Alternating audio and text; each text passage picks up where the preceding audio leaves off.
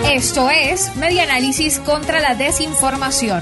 Compartimos noticias verdaderas y desmentimos las falsas. Reconstruyendo la información para la democracia. Abren paso peatonal en Puente Internacional de Ureña tras dos semanas de apertura en Puente de San Antonio del Táchira.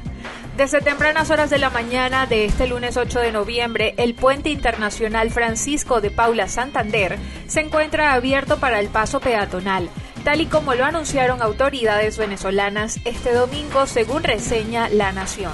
Nutridos grupos de ciudadanos cruzan el tramo binacional desde la aduana de Ureña en Venezuela hasta el Escobal en Colombia. El vecino país está aplicando desde ya el pico y cédula. El lunes, por ser fecha par, entraron a la nación neogranadina personas con terminal de cédula venezolana par 2, 4, 6, 8 y 0. Tras 15 días de haber restablecido el paso para los peatones por el tramo binacional de San Antonio del Táchira, hoy le toca el turno a Ureña. Esto fue Media Análisis contra la Desinformación.